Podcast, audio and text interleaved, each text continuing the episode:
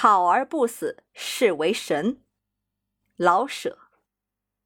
考试制度是一切制度里最好的，它能把人知识的不像人了，而把脑子严格的分成若干小块块，一块装历史，一块装化学，还有一块，比如早半天考代数，下午考历史，在午饭的前后，你得把脑子放在两个抽屉里。中间连一点缝子也没有才行。设若你把 x 加 y 和一八二八弄到一处，或者找唐朝的指数，你的分数恐怕是要在二十上下。你要晓得，状元得来个一百分呀，得这么着。上午你得一切都是代数，仿佛连你是皇帝的子孙和姓字名谁全根本不晓得。你就像刚由方程式里钻出来，全身的血脉都是 x 和 y。赶到刚一交卷，你立刻成了历史，向来没听说过代数是什么。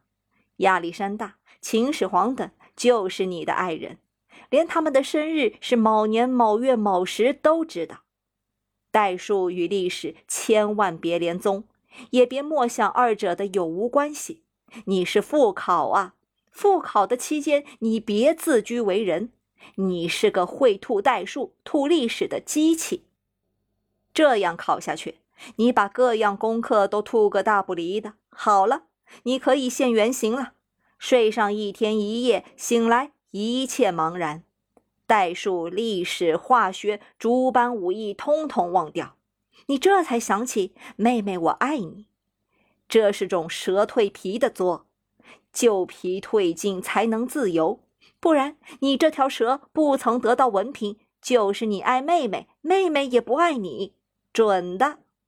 最难的是考作文，在化学与物理中间，忽然叫你人生于世，你的脑子本来已分成若干小块，分得四四方方、清清楚楚，忽然来了个没有准地方的东西，东扑扑个空，西扑扑个空。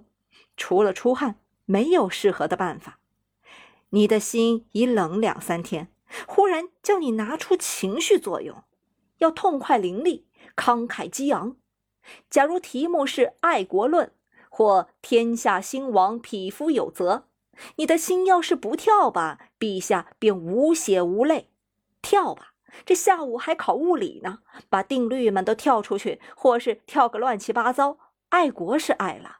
而定律一乱，则没有人替你整理，那怎么办呢？幸而不是爱国论，是山中消夏季，心无需跳了。可是得有诗意呀，仿佛考完代数，你更文雅了似的。假如你能逃出这一关去，你便大有希望了。够分不够的，反正你死不了了。被人生于世憋死，不是什么稀罕的事儿。说回来，考试制度还是最好的制度。被考死的自然无需用题。假若考而不死，你放胆活下去吧。这已明明告诉你，你是时世童男转身。